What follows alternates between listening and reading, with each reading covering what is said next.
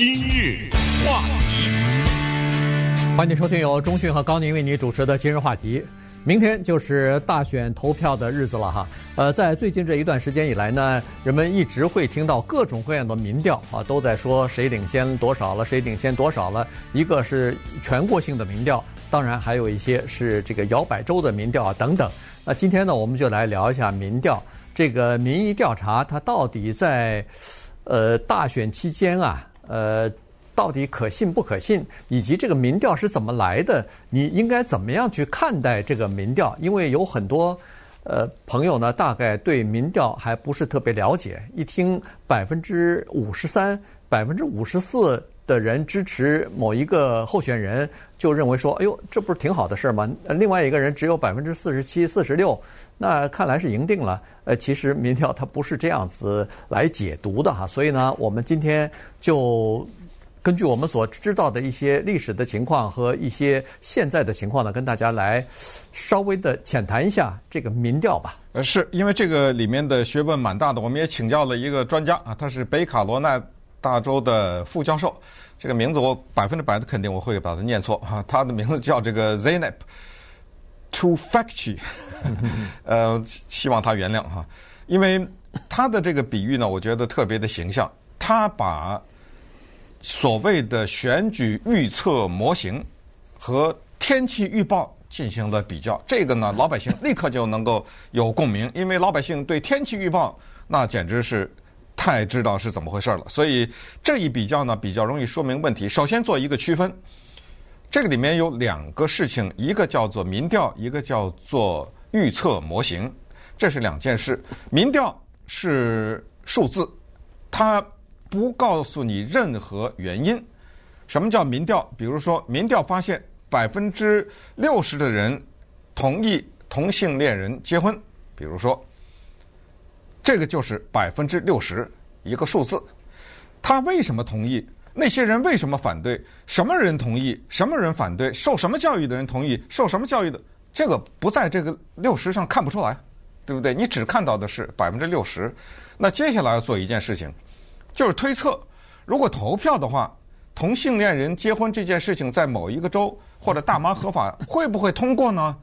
于是就要进行所谓模拟投票，这个就是推测模式。这个模拟投票不是假装让老百姓真的去投一次，而是全是学者们在电脑上通过他们所掌握的资料来进行模拟。这个模拟呢，有一种模式或者叫模型，这个就是我们今天要。讲的一个是民调，一个是民模型。那么模拟是怎么回事呢？模拟是这么一回事。好的，百分之六十人认为同性恋人应该结婚。好，咱们来看一看这些人是什么情况。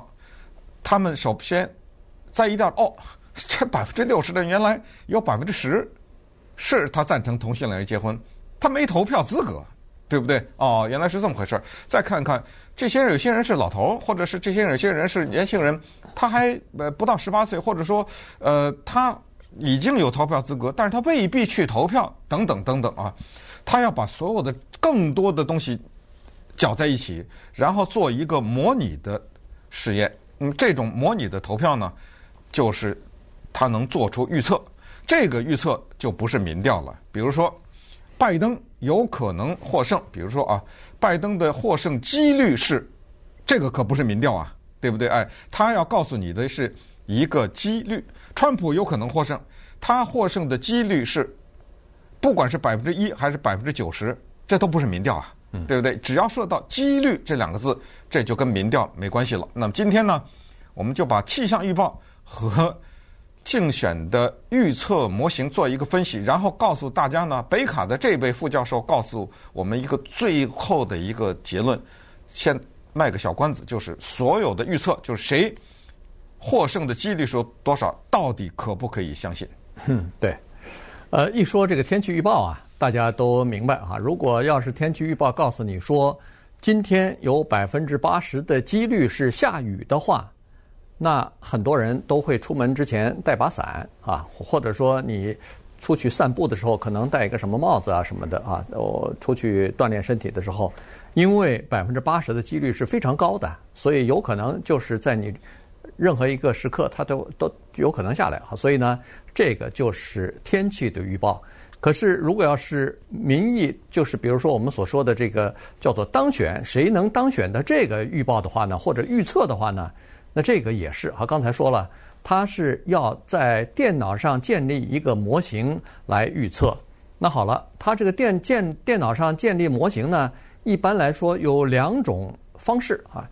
一种方式呢，叫做基本面的分析，也就是说，它把过去的若干届，或者说他能收到的一些总统当选的一些数据收集起来。比如说，在大选前半年，经济如果要是向上行的话，那么这个对现任的总统有利；或者说是大选投票日前三个月，股票。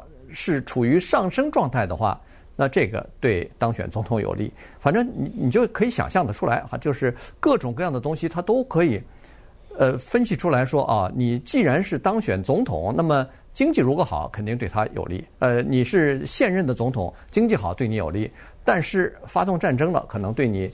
要看啊，到底是有利还是无利？加税了，到底是有利还是无利？它都有一个历史的数据，都有一些若干的历史数据，它可以把这些基本面的和历史方面得到的这些数据呢，放到那个电脑模型里边。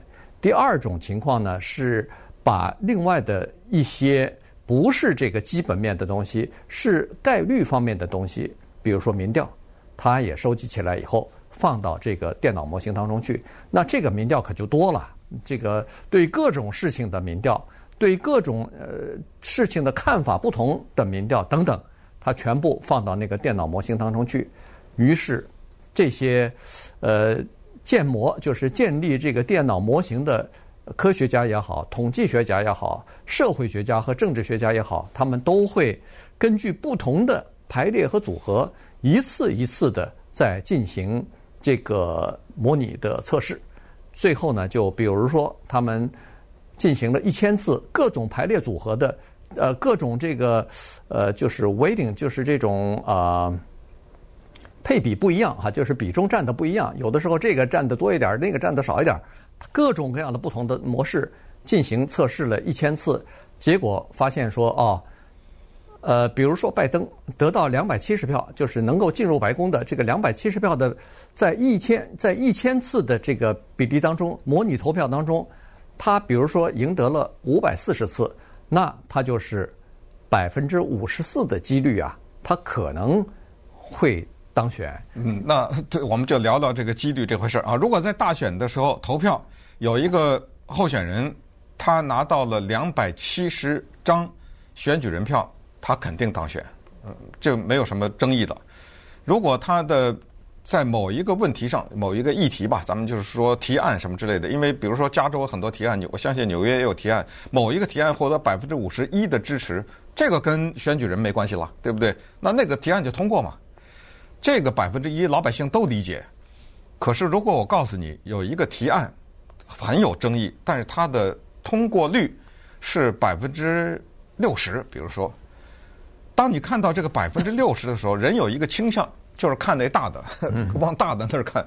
哦，那这肯定通过了，对不对？他的支持率是百分之六十啊，他肯定通过了。支持率和实际投票不一样。我这个举一个特别明显的例子，你就立刻就明白了。比如说打桥牌，我和高宁打桥牌，高宁获胜的几率，当然桥牌是四个人了啊，但是我就是说高宁的团队和我的团队打桥牌。高宁的这个团队获胜率是百分之八十，哎，那你一听，到肯定获胜啊？不对，你仔细想想这个道理，你突然之间豁然开朗。什么叫百分之八十的获胜率？就是我和高宁这个团队打桥牌，打必须得打满一百次，嗯，打一百次他赢八十次，对吧？这不就是百分之八十吗？对。可是不要忘了，我还赢二十次呢。是不是啊？对。那么你怎么知道我明天跟他的这场比赛不是那二十次之一啊？是不是啊？哎，这个就是非常可怕呀。所以就是当说一个人的胜率很高的时候，人们往老是往那个百分之九十那儿看，呃，往那儿看。但是这个胜率真的不等于获胜啊。其实你要这么说的话，我只有百分之一的胜率，我要跟你下一百盘棋的话，我还能赢一盘呢。嗯。你怎么？就你怎么不能知？你怎么可以知道这个？那那我赢的那一盘就是那第一盘呢？对不对？我上来就赢了你了，从以后我那九十九盘我全输给你，对不对？这个可能在某种程度上能解释二零一六年的喜来利现象。那稍等会儿我们再看一看二零一六年发生了什么事情，今年有什么可以借鉴？然后最后就是所谓的胜率和民调的关系，以及到底能不能相信。今日话题，欢迎继续收听由钟讯和高宁为你主持的今日话题。这段时间跟大家讲的呢是这个选举预测啊，这个东西呢。说实话，呃，有的时候它确实是很多人不太了解，它怎么得出来的这个预测，以及这个预测应该怎么去看啊？好像百分之五十四就是他赢了，但是不是啊？实际上它是一个几率啊。这个其实用，我觉得用那个到赌场去是最说明问题的。呃，赌场的几率，它是说赌场和赌客就是客人的。这个胜率啊，赌场永远是赢的。怎么说呢？就是它的几率，比如说是百分之五十二对百分之四十八。那么在这种情况之下，你必须要了解赌场，如果你赌一百次的话，赌场赢五十二，你赢四十八场。嗯。所以呢，它长期来赢。所以我们老在说，是赌场不怕你赢，就怕你不去啊。就是你长期去赌，你就会输。原因就是这个几率的问题。那么我们都有到赌场赢的经验，为什么你会赢呢？在短期之内，原因是那个几率啊，刚好在你赌赢的那个时候呢，它不起作用了。在这你赢的那那个阶段呢，你的几率大于他的几率。但是如果你长期赌下去，一小时、两小时、八小时赌下去的时候，你的几率是一定要输的，原因是人家早就算好了，你这个是长期赌，你是要输的。嗯，这个就是现在这个选举预测也是一样。你一看，哎呦，这是选举预测，他一个，比如说拜登有百分之五十三的胜率，呃，川普总统百分之四十七的胜率，你觉得这这相相差之间六个百分点，已经超过了这个，比如说正负的误差了，应该能赢了。其实不对。原因是这两个几率算起来啊，就是一百次选举，比如说拜登能赢五十三次，这个川普能赢四十七次。可是，在这个每一次选举的过程当中，你实际上他们两人你仔细算，其实几率是相等的，几乎完全一样。对，就是刚才说的，不管是赌博和下棋、打牌都是这样。就是川普赢四十七次，那么现在选举，大家可能说不会选一百次啊，对不对？呃，就是选一次嘛，对。那你怎么知道这一次是那五十三还是四十七啊？对，呃，对不对？就是自就是这么，这二零一六年就是解释了这个问题。二零一六年，喜来利的当时的胜率是百分之七十一点四，后来《纽约时报》给的他的胜率，喜来利的胜率是百分之九十五。你告诉我谁赢了？二零一六年，对不对？呃，这个问题呢，就再次回到气象。这位北卡的副教授啊，Zeynep 呃 Tufekci，他告诉我们说呢，这个胜率和气象。不能同日而语的原因是刚才说的那两个因素啊，选举的推测和气象的预测呢，太大的区别就是选举不具备气象的那两个因素，哪两个因素？为什么气象在比较多的时候是准的？当然偶尔也不准，但是我们必须得承认它相当准了。到了现在，对不对？告诉大家，他说为因为第一刚才说的啊，决定的两个因素，一个叫。你说叫基本面是吧？或者一个叫直接因素也好，另外一个叫概率。这两个东西呢，咱们先看气象。气象的基本面就是什么东西影响气象？比如说气流啊什么。关键它有一个东西，它有大量的上千年的历史。尽管千年以前没有资料，但是有历史书啊。嗯。在历史书上可以看到，比如说四川在某一年因为一个什么情况，然后突然降大雨什么什么哦，他们就了解，至少掌握到了现代。有了现代的科学以后，各种仪器的测，你知道气象的这种基本面的调查，那是按小时计算的。嗯，多少气象站，多少风向标，多少预测的仪器，电脑系统越来越先进，所以它具备这么多的资料。概率也是如此，那那个概率，它那简直可能按一百、按百万计吧，对不对？就是哪一年预测了要下雨，结果没下，哦。看他就知道是什么原因，那么这个里面有个概率，咱们就修正、修正、修正、修正，可能百万次的修正。嗯到了现在，他那个概率准到不行，他这两个加起来，导致他的预测就跟真实的距离非常的近。咱们再看大选，大选真正的有民调的数据的统计，而且是对对于初选的民调的统计，是从一九七二年开始，从一九七二年到现在，美国的总统竞选一共十二次，这个简直在统计学上像零，像几乎像零一样啊，对不对？对。再可更可怕的是。他每一次的选举的中间的差的很大。一九七二年有脸书吗？一九七二年有 Twitter 吗？一九七二年有什么这种大数据和什么社交平台有假新闻吗？有外国干预吗？都没有啊。所以他重复率非常的低。可是老天爷啊，他这点很配合人，他经常重复他自己，而且他重复的过程非常相似，给了你大量的基本的数据研究它。可是，就算这十二次选举，哪一次跟哪一次都本质的不一样，对，变数太多，所以这种胜率毫无意义。那这儿就等于已经回答大家的问题了，对，就是胜率没有意义。而且还有一个东西，就是人心易变呐，这个东西你永远没有办法。概率这个东西，天气预报百分之八十下雨，你说我是我就不信邪，对，我就不带伞，我那天出去我就不带伞，我就要试试看。你不带伞这个决定，或者是若干人的这个决定，它不影响下雨的几率。对，原因就是那天该下雨还是下雨，不该下雨你带伞它也不下雨哈，就是它不会受你的决定的影响，你的行为的影响。然而，这个大选的赢输的概率，它会影响一些人的行为，或者反过来说，人的行为会影响那个概率。呃、对对，这个概率如果。